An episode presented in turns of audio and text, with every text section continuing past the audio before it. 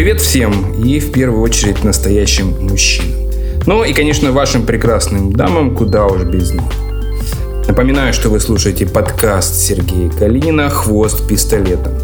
И сегодня я очень рад познакомить вас со своим другом, одним из самых крутых специалистов по лидерству и публичным выступлениям. Да и просто крутым и сильным мужиком. Радиславом Гандапасом. Радислав Гандапас – бизнес-тренер, коуч, муж и отец четырех детей. Он уже 20 лет изучает феномен бизнеса и автор более десятка книг и фильмов. Обучает ораторскому искусству и лидерству политиков, бизнесменов и звезд разных стран мира. Трижды становился тренером года, в том числе и по версии ведущего российского портала Trainings.ru. Привет, дорогой. Привет. Привет, Сережа. Да, ты уже, ты же объявил наш статус, что мы друзья, и, в общем, я думаю, что это неизбежно скажется на самом характере подкаста. Очень трудно оставаться серьезным, умным э, и ответственным, когда разговариваешь с друзьями, даже несмотря на то, что это подкаст. Мы будем говорить действительно о каких-то вещах более серьезно, где-то шутливо, как мы умеем. Но в целом я попрошу Радислава поделиться секретами из жизни, из карьеры. И у нас, кстати, есть добрая традиция, правда, чтобы вы не удивлялись. Хоть и будем общаться как серьезные люди, тем не менее не будем изменять традиции нашего общения. Причем как онлайн, так и офлайн.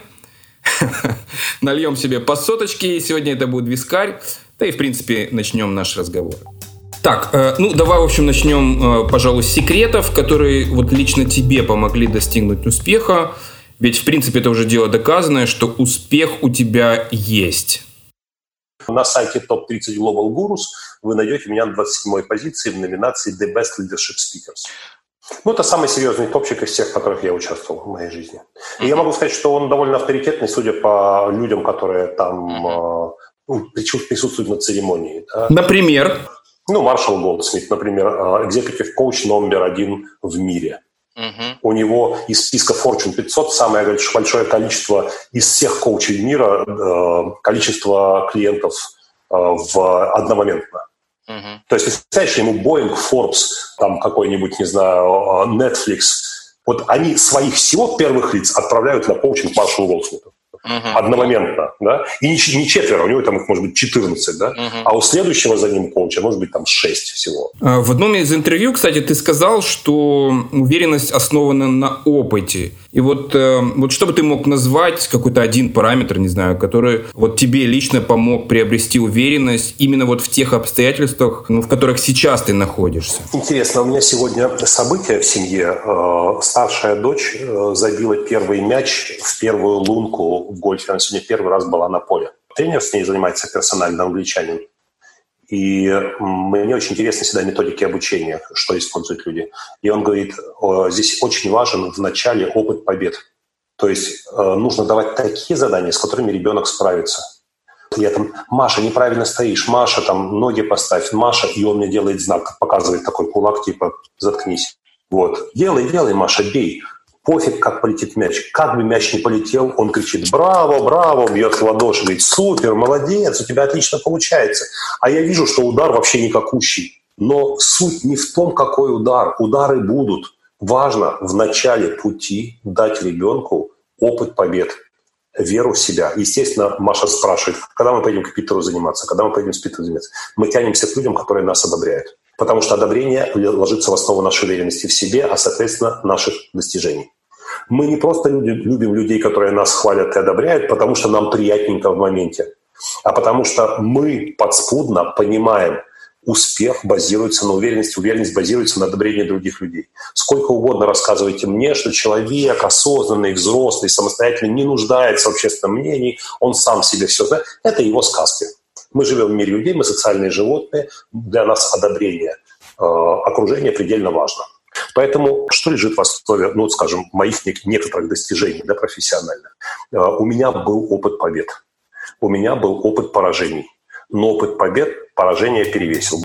Вот какую роль в достижении успеха играет случай? Успех – это выбор плюс немножко случая. Плюс немножко умения пользоваться подворачивающимися обстоятельствами, подворачивающимися случаями. А сам по себе одна случайность не делает человека успешным. Одна случайность может дать, ну, знаешь, как казино, да, у тебя ты кинул, кинул там, не знаю, фишки поставил на, на, на 28 красное, да, и тебе вылетело 28, и ты срубил денег. Но ты не стал от этого успешным человеком. У тебя одна случайность. А вот построить казино, в то время, когда законодательство это разрешает, вот это уже, это тебя делает успешным. Но для этого нужно воспользоваться целой системой случаев. Хорошо, а вот э, чего ты не останавливаешься? Ты бы мог сбавить обороты, особо там не напрягаться, и прям супер вообще бы ничего не изменилось. Ну, во-первых, все же я велосипед двухколесный. Я стоять не могу на месте. Я, если я остановился, я упал на бочок. Энергия человеку выделяется под задачу. Ты идешь усталый с работы, выбегает собака из подъезда, да, и хозяин, видно, случайно ее выпустил из рук, и она за тобой побежала. Ты как дернул? Откуда силы взялись? Для того, что плелся или ноги переставлял. Ты влюбился. И ты спишь по пять часов, чувствуешь себя бодрячком, и работаешь, и там еще какие-то стихи полезли в голову. Ну, все-то ты знаешь вообще. Чем, чем, причем, чем недоступней твой предмет, тем у тебя мощнее энергия творческая, потому что тебе нужно ею завладеть. Чтобы завладеть, нужно излучать энергию, харизму, э, демонстрировать какой-то бодрый, энергичный мужчина, не то что другие. Поэтому э, энергия является под задачу. Когда ты ставишь амбициозные цели, э, энергетика повышается. Если ты ставишь себе цель, как сегодня, плюс чуть-чуть, ну, у тебя энергии ровно на, на эту задачу. Есть такое выражение, я не знаю, согласен ты или нет, что нам в жизни даются испытания, с которыми мы не сможем не справиться. Вот такое вот выражение. Что скажешь? Знаешь, меня жизнь в этом много раз убеждала, хотя я не очень понимаю, как это работает. На нескольких выступлениях ты говорил, что между потенциалом и результатом, которого мы достигаем, эм, ну вот есть расстояние, и что практически э, всегда потенциал остается выше, чем результат. Вот почему так происходит? Э, почему мы не можем реализоваться вот на те самые 100%? Природа заботится о том, чтобы мы, были, чтобы мы уцелели. Она создает механизмы сдерживания. Ну, как, знаешь, как в некоторых мотоциклах есть ограничитель скорости, чтобы в кураже мотоциклист не разогнался до 300 и не превратил себя в субатомные частицы а ближайший троллейбус. Не превратился в гиперлуп. Да, вот-вот. Природа такой ограничитель скорости поставила, ограничитель успешности для того, чтобы мы слишком не выпрыгивали за пределы той меры, где заканчивается безопасная зона. Вот, э, я хочу даже запомнить это определение ограничитель успешности. Ты вообще где-то применял его раньше? У меня вчера вот в этом самом помещении, где я сейчас сижу, с тобой разговариваю, был клиент в коучинге, который понял, что по сути цели, которые он декларировал до этого, были продиктованы не э, его амбициями и реальными возможностями, а его осторожными ограничителями успешности. Он умножил на 5, и ему с этими новыми целями зажилось гораздо комфортнее. Они, ну не знаешь, как одежда в пору он натянул маленькое, а потом надел то, что ему в пору. Сколько, сколько людей не достигают э, ни в любви, ни в бизнесе, ни, там, ни в финансах, ни в политике э, своих возможностей, потому что у них потенциал есть, а включается ограничитель какой-то. Вот такая картинка интересная. Э, папа подбрасывает мальчика, и там, не знаю, от его рук 40 сантиметров в реальности. Как, как это видит папа? Он подбрасывает ребенка 10 сантиметров всего. Как это видит мама? 2 метра, он на 2 метра подбрасывает. Как это видит бабушка? Значит, он подбрасывает ребенка на полтора километра, и там летит истребитель в ребенка. Одна и та же ситуация видится, видится по-разному. И я думаю, природа, она, она смотрит на нас глазами матери. Угу. Она ставит ограничитель успешности, исходя из того, что... Как бы чего не вышло. Да, исходя из того, что ситуация опаснее, чем она есть в реальности. Вы слушаете «Хвост пистолетом» и с вами я, Сергей Калинин. И уже сейчас мой гость, бизнес-тренер Радислав Гандапас, даст эксклюзивные советы, как продать свои профессиональные услуги дороже. Знаешь, у многих э, вызывает некий стыд, что ли, вот выражение такое очень простое достаточно – я могу продать себя дороже. Себя продавать нельзя. Можно продавать свое время и свою компетентность. Себя нужно поберечь. Для тех... Принимается. С кем у тебя нет товарно-денежных отношений. Как не бояться продавать свою услугу дороже? Во-первых, если ты будешь сам назначать цену, это ставит тот самый ограничитель, тот самый барьер. Поэтому цену должен называть кто-то, кто не ты. Проще, если это будет выделен другой член команды, который ведет ценовые переговоры. Uh-huh. Ты ведешь содержательные переговоры, что это будет, как это и так далее. Ценовые переговоры просто ведет другой человек. Ему легче назвать большую сумму. Uh-huh. Второе. Мы живем в рыночных условиях. Если ты поднимаешь цену и на нее снижается спрос, то есть ты не можешь продать свое время по этой цене никому вообще, ты снижаешь цену и, в общем, повышается спрос. Но, с другой стороны, рынок услуг информационных, он не эластичный. Поэтому э, чистым арифметическим снижением цены ты можешь не повысить спроса, а можешь uh-huh. даже и понизить его. Такие uh-huh. парадоксы случаются. Uh-huh.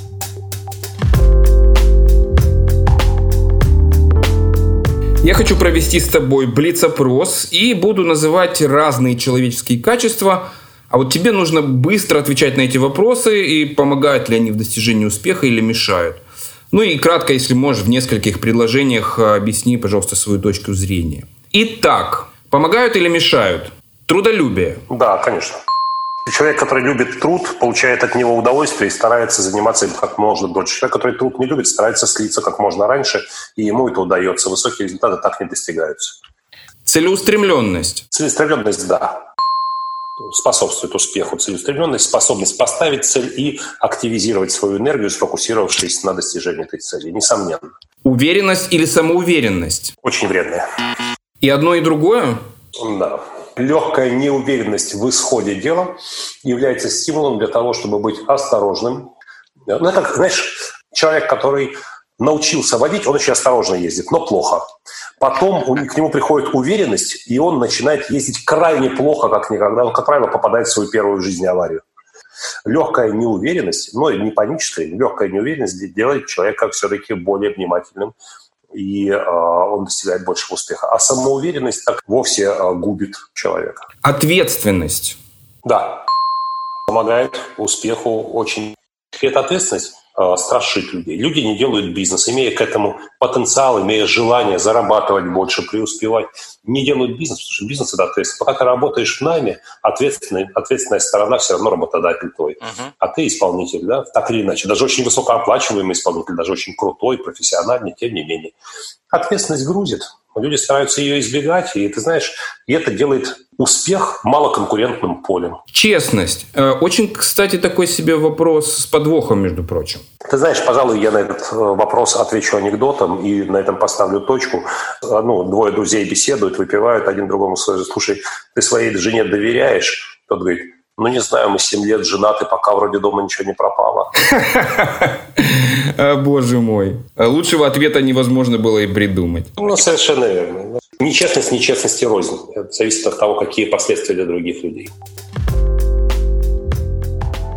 Вы все так же слушаете «Хвост пистолетом» и с вами я, Сергей Калинин. И уже сейчас мой гость, бизнес-тренер, коуч, муж и отец четырех детей Радислав Гадопас раскроет секреты личной жизни.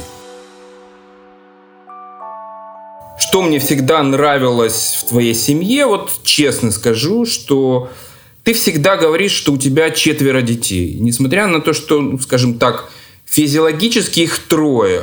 Ну, понимаешь, да, к чему я веду? У меня четверо детей, да, это так. А первый из них это Гриша. Да, мой старший сын Гриша. Это прям круто. И вот э, смысл всей этой истории в том, что вы или принимаете женщину с ребенком, или нет. И причем неважно, по крови он ваш или не очень. Согласно биологии поведения человека, запахи все это предельно важно для человека. Когда человек э, любит свою женщину, он принимает как свое родное все, что пахнет как она. А пахнет как она, пахнет как она ее дети. Ее дети пахнут как пахнет мама, и они не пахнут как пахнет папа. Соответственно, по этой причине женщине очень трудно принять детей от первого брака своего мужа, потому что они пахнут вот той, которая их родила. Понимаешь, другой бабой. Uh-huh. Это огромный подвиг. Поэтому есть сказки, в которых злая мачеха пытается ухандокать своих падчериц. Но нет ни одной сказки, где злой отчим пытается свою падчерицу или своего пасынка э, свести на тот свет. Мужчинам в этом смысле проще. Я не вижу здесь существенного какого-то подвига. Если ты принимаешь свою женщину, ты принимаешь все производное от нее – Окей. А почему тогда многие люди, не хочу никого обидеть, никого не имею конкретно в виду, но ведут себя как мудаки. Может быть, потому что они мудаки? Ну, это прекрасная притча про утку, которая выглядит как, как утка. Мы просто переделали чуть-чуть на мудаков. Так, разобрались. Ну и сам Бог э, сейчас тогда велел перейти к Анне Ведуецкой. Ты прости меня, конечно, ну, я очень тоже люблю эту женщину. Ну, по-своему, конечно. Но, как говорится, из песни слов не выкинешь. Ее очень трудно не любить, но некоторым удается. Ну, это ж признак личности, ты же ж понимаешь. И вот как, кстати, нас учили на телеке, самое важное, чтобы э, любая реакция на тебя была в принципе. Э, могут любить или ненавидеть, но вот хуже всего, когда людям на тебя ну, вообще все равно. Красивая, успешная, умная. Сильная, волевая, э, женственная. Как ты себя ведешь, когда мужики проявляют к ней интерес? А я понимаю, что проявляют. Что это происходит постоянно.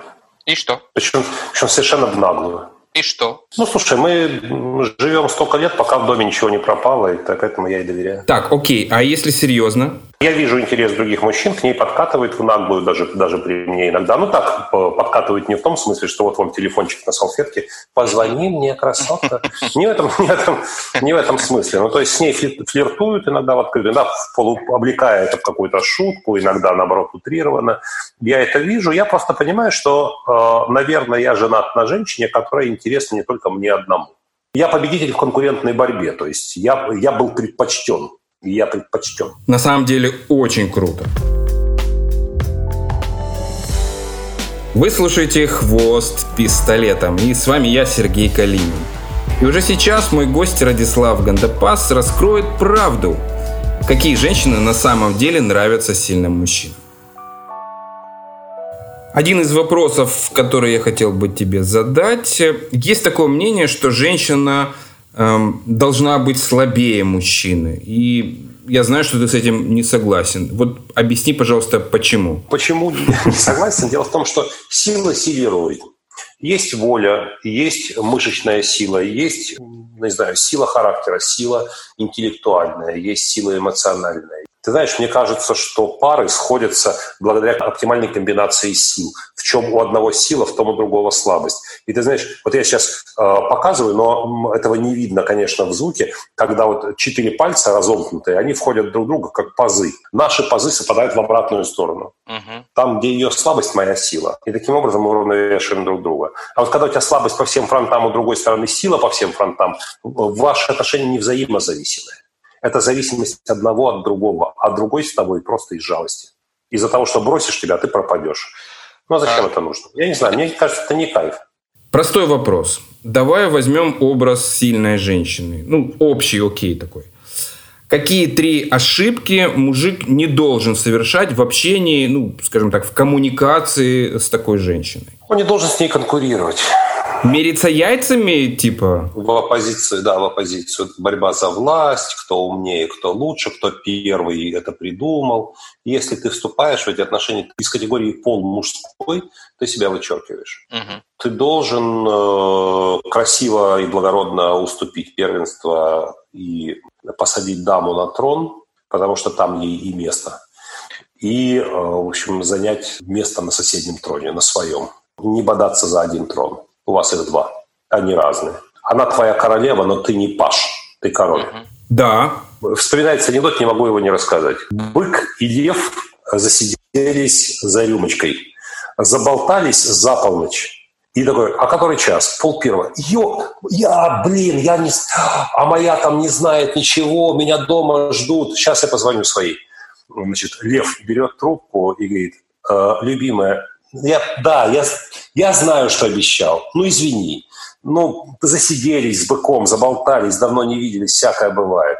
Ну, прости, пожалуйста. Ну, ложись спать без меня. Ну, целую, обнимаю. Давай, с меня букетик. Ну, давай, давай, моя любовь. Виноват, виноват и так далее. Кладет трубку. Бык такой, это что сейчас было вообще? Ты лев вообще или кто? Лев такой, а как надо было? Он говорит, я своей звоню, сейчас смотри.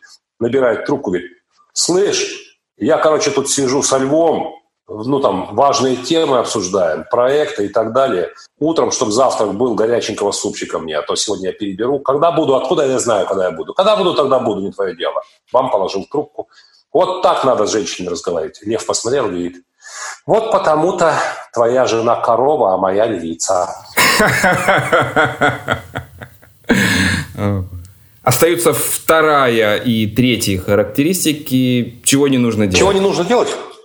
Ну, мне кажется, не надо выпендриваться и понтоваться перед своей. Тебя женщина знает как облупленного. У женщин есть...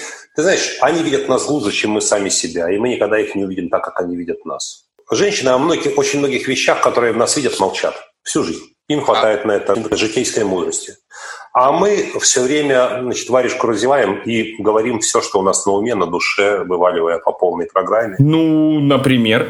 Когда ты смотришь на жену и говоришь, ну как у меня, видишь пресс, у меня вроде живот уходит, пресс появляется. Жена говорит, да, да, живот уходит, пресс появляется. Так ни хрена там не появляется, она видит совершенно другое когда жена тебя спрашивает, а как ей, слушай, тебе не кажется, что я немножко поправилась? Что ты как дурак говоришь? Ну, немножко, да, что? Тебя кто-то за язык тянет, вообще твою правду кто-то запрашивал, скажет, ты поправилась, да ты скелет, посмотри на себя, ну-ка ешь нормально, ты на кого похожа? Вот это то, чего она хочет услышать. И, значит, женщина не ждет от мужчины правды. Любовь не на правде построена. Угу. В гробу она видала твою правду, она ее сама знает.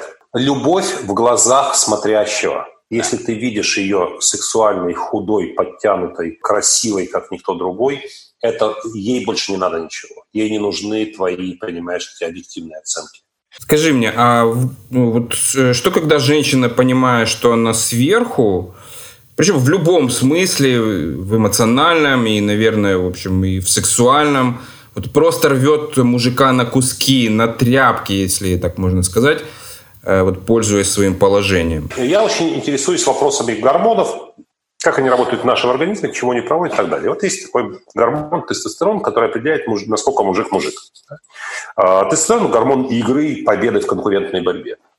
Когда у человека падает тестостерон, у него снижается мотивация конкурировать, соревноваться, достигать. У него снижается желание обладать, ну и в том числе да, в сексуальном плане тоже. А, что интересно, у приматов уровень социальной успешности, уровень, позиция в иерархии имеет прямое отношение к тестостерону. Чем выше позиция в иерархии, тем выше синтез тестостерона. То есть наиболее успешные особи, находящиеся на вершине иерархии приматов, имеют более высокий уровень тестостерона. Все самки хотят продолжения потомства с ними, и самцы с удовольствием свой тестостерон пускают в общем, а, в нижней этаже иерархии самки не хотят от них потомства, у них природа о них позаботилась, у них низкий тестостерон, им и не нужно, они не стремятся к оплодотворению самок все уравнялось. В человеческом мире то же самое. Наиболее успешные самцы имеют высокий уровень тестостерона, а наиболее высокий уровень тестостерона э, влечет за собой стремление к, больше, к большему уровню успеха. Давай представим, что семья – это стая, в которой есть иерархия. На верхнем этаже жена, потом идут интересы детей, потом идут интересы кошки, потом рыбки, хомячка, а потом мужа. Природа позаботится о нем, она понимает, что он в иерархии нифига не супер успешный самец, и э, снизит ему синтез тестостерона, чтобы он не страдал приведет его в соответствие с его uh-huh. уровнем в иерархии. Что произойдет у этого мужика? Значит, э, ему не интересна карьера, ему не интересен бизнес, ему не интересно реализовать себя в профессии, в творчестве, ему не интересно доминировать, ему не интересно повелевать, ему не интересно брать на себя ответственность, принимать решения, ему не интересно все живое включая собственную жену. Мне интересно вообще даже к ней, с ней флиртовать, угу. посылать ей смс с сердечками, дарить ей цветы, удивлять. Писать непристойности. Писать непристойности, делать ей непристойные жесты и предложения. И таким образом женщина, которая начинает доминировать в подобных отношениях, неизбежно приводит своего мужчину в состояние тряпочки которого нужно постоянно пинать. Вынеси мусор, включи лампочку, устройся уже на работу, вынеси елку. Не нервируй меня, вот это вот все. Не нервируй. Помнишь фильм «Осенний марафон»?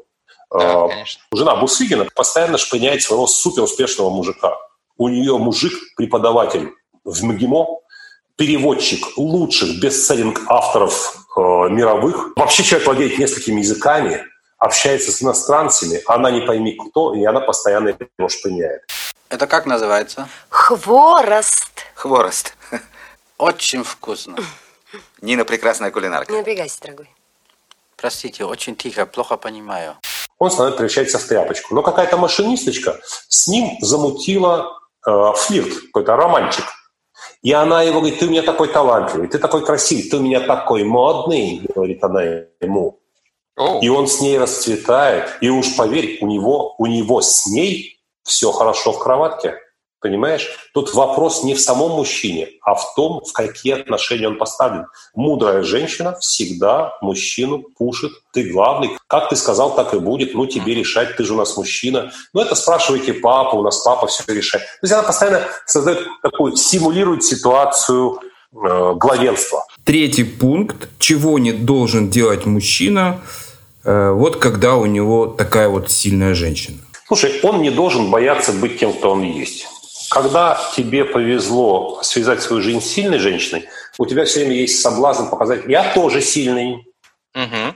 Я тоже сильный. Знаешь, однажды я в Казахстане оказался, в глуши, можно сказать, нефтедобывающая компания с э, главой которой я работал в персональном коучинге, причем он мог себе позволить такую роскошь, я прилетал к нему на коуч-сессии. И э, в то время, когда были паузы между нашими сессиями, он пытался организовать мой досуг. Он представил мне шофера с, белым крузаком, э, и меня там возили по всяким достопримечательностям, поили вкусно, кормили и так далее. Этот водитель был, вот вез меня, и он почувствовал, что как-то неловко мы едем в молчании. Он сказал, э, а где вы были в последнее время? Я говорю, я был в Петербурге. В последнее. Он говорит, а там есть Нева, река такая, Нева есть, да? Я говорю, да, Нева такая есть, река Нева. Он говорит, а она больше, чем Урал? Урал – это очень узенькая река, ее можно перейти по пояс, ну, в том месте, где мы были. Она говорит, она шире, чем Урал? Я говорю, Нева? Нева, конечно, конечно, шире, чем Урал. И он замолчал надолго, молчал, молчал, потом сказал, а все равно Урал шире, чем Нева. Урал шире, чем Вот не надо с сильной женщиной доказывать, что все равно Урал шире, чем Нева, что ты все равно шире, чем она, лучше, больше, выше, сильнее и так далее. Это ни, ни к чему не ведет, не поэтому тебя любят, не поэтому тебя избрали. Не надо в эти игры играть. Запах. Э, насколько запах в общем-то, нечто животное, где-то действующее на уровне бессознательного, вот важен для того, э, для той ситуации, будете ли вы вместе или нет. Ну, это имеет решающее значение для меня. О, я кино... супер, да. супер. Знаешь, у меня бывали случаи, когда я видел э, глазами очень симпатичную, я бы сказал, совершенную, совершенное создание природы, и когда мы находились на расстоянии меньше метра, я мог чувствовать запах тела, у меня все это перечеркивалось автоматически, я видел перед собой нескладную дуру, которая из себя что-то корчит и так далее. Все, все, весь этот флер слетал. Угу. Приятнее, чем пахнет моя жена, не пахнет ничто и никто на белом свете. Я засыпаю с этим запахом и... И просыпаюсь. И, просып, и просыпаюсь с ним. И ты знаешь, это я тороплю, когда я чувствую, что я вырубаюсь, я говорю, быстрее там чисть свои зубы, беги скорее ко мне. Я должен уснуть с твоим запахом. Это гораздо интимнее, чем секс, да. то, что мы обсуждаем да. с тобой, между прочим. Да, да, Причем да. есть люди, с которыми мы были близки когда-то, и вот интересная вещь, что спустя время их запах неприятен, а он же не изменился. То есть, очевидно, вопрос не в самом запахе, а в том, насколько этот человек гармоничен тебе. Вы слушаете «Хвост пистолетом» и с вами я, Сергей Калинин. И уже сейчас мой гость, бизнес-тренер, коуч, муж и отец четырех детей Радислав Гандапас признается, считает ли он секс за деньги изменой. И раскроет тайну, почему же мужчины покупают себе проституток, но не целуют их в губы. Я хочу задать тебе парочку вопросов э, из интернета. Э, секс за деньги – это измена или нет? Уточняющий вопрос. Это секс с собственной женой? Да, я думал, что ты сейчас у меня спросишь, кто кому платит. И считал бы я, что я изменил жене, если бы я воспользовался услугами проститутки, да? Да, по сути так. Я думаю, что я бы посчитал, что да. Потому что секс – это секс, правильно? Даже, ты знаешь, даже разговор – это секс. Я бы сказал, что если бы я с какой-то женщиной, сидя в баре, а, познакомившись на каком-то деловом мероприятии, сидел бы вот в определенной позе, говорил бы так определенным голосом, а, смотрел бы определенным взглядом, чокался бы с ней бокалом определенным образом, я мог бы констатировать uh-huh. факт измены уже, uh-huh. несмотря на то, что мое тело не входило в ее тело. Абсолютно согласен с тобой. Может быть, можно допустить и обратное, что при определенных обстоятельствах, при определенном контексте, даже и при наличии того, что мы называем секс, можно было бы сказать, что это не было фактом измены.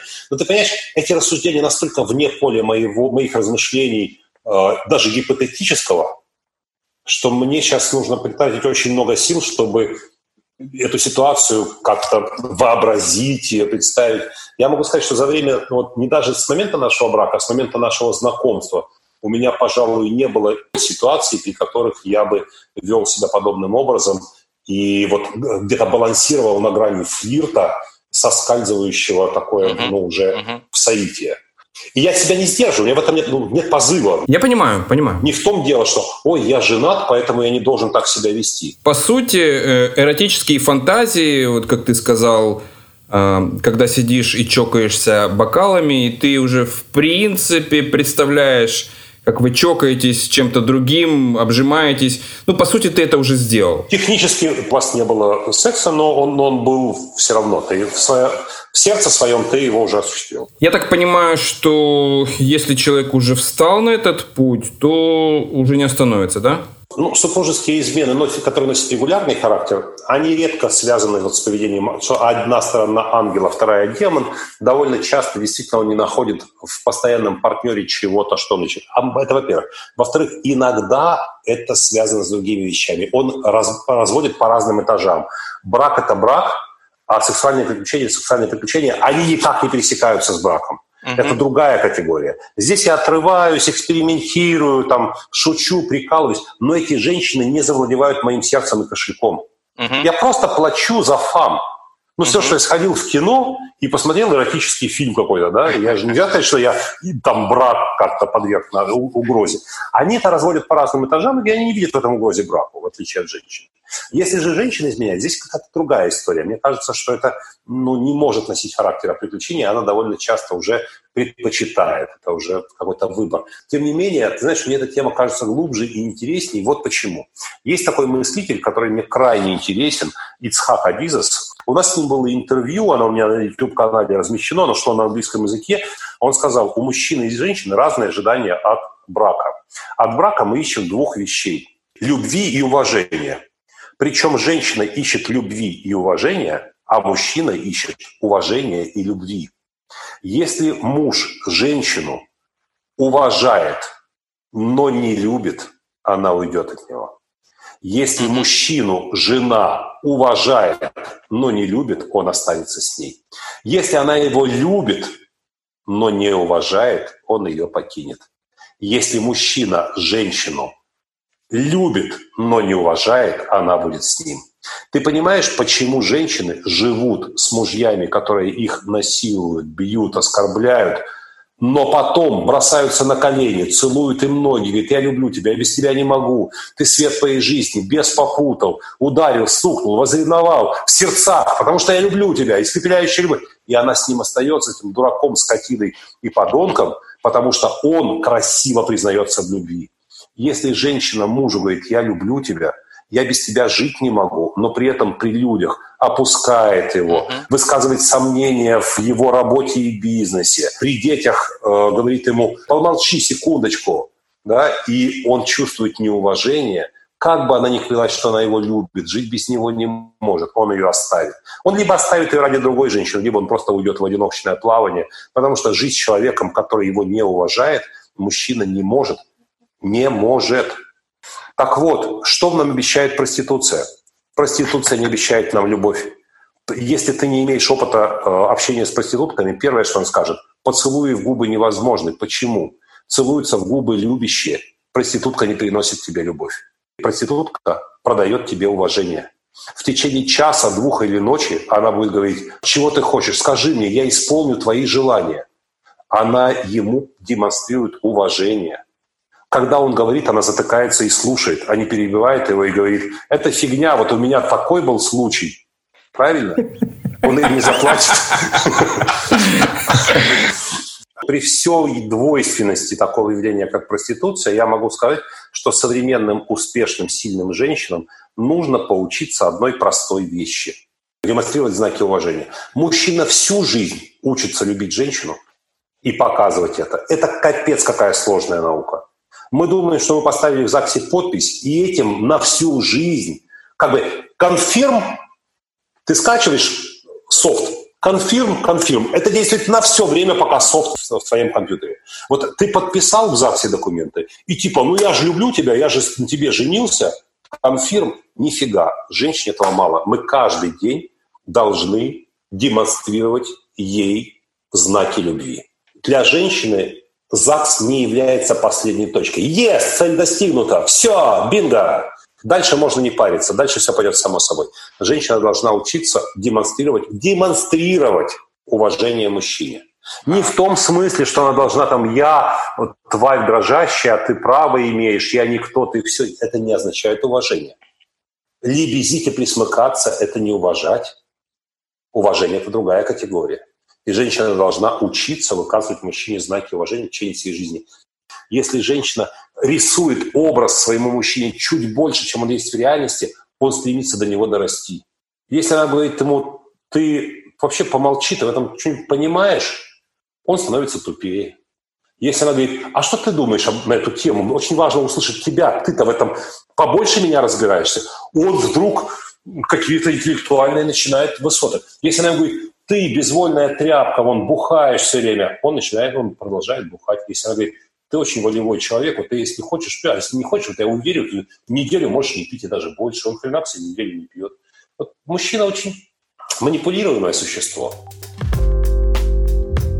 Я задам тебе пару вопросов, которые пришли в Facebook. И один вопрос понятный, а один смешной. Итак, как побороть страх выступления перед публикой?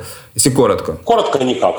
Бойся, но выступай. Разреши себе бояться, и скажи себе, а вот при таком уровне стресса я могу зашарашить самое лучшее выступление в моей жизни? И попытайся доказать, что можешь. Супер, точка. И наш друг Тарас спрашивает, э, поскольку он тоже лысый, э, когда ты стал лысым и как из этого изменился твой lifestyle? Стал лысым я сегодня утром, просто взял бритву и побрил голову и лицо. Как это делаю, собственно, каждое утро мой lifestyle, ну, знаешь, а, астрологи говорят, Марс – это всегда короткая стрижка, Венера – это всегда длинные волосы. Поэтому женщины традиционно длинные волосы, у мужчин, мужчины короткие стрижки, потому что Марс и Венера, да, в этом. Uh-huh. Чем короче стрижка, тем больше Марса, чем длиннее волосы, тем больше Венеры. Вот в моем образе стопроцентный Марс, ноль Венеры. И я думаю, что это очень соответствует тому, как я иду по жизни, что я делаю, и как я вижу свое будущее, и на что я готов ради него. Должен признаться, что из того, что ты сегодня говорил, очень много было для меня новым. Вот, э, причем именно от тебя. А, то, о чем мы говорили сегодня, это не то, с чем я работаю. Это то, чем я живу. И ты знаешь, еще никому не удавалось в интервью вытащить из меня именно их честно говоря, дорогого стоит, и мне точно вот сложно было бы найти человека, э, который помог бы мне сделать вот этот первый выпуск и настолько откровенно ответить на все мои вопросы. Радислав, спасибо тебе, дорогой друг. Спасибо, Сереж. Напоминаю, что вы слушали очередной выпуск мужского подкаста Сергея Калинина – вы можете слушать меня пока в Telegram, Facebook, YouTube, SoundCloud и Spotify. А вот дальше будет больше. Э, чтобы найти подкаст на этих платформах, забивайте в поиск название «Хвост пистолетом». А также задавайте вопросы, комментируйте и предлагайте темы и героев. Пишите на страницах в соцсетях или мне лично в Facebook или Instagram.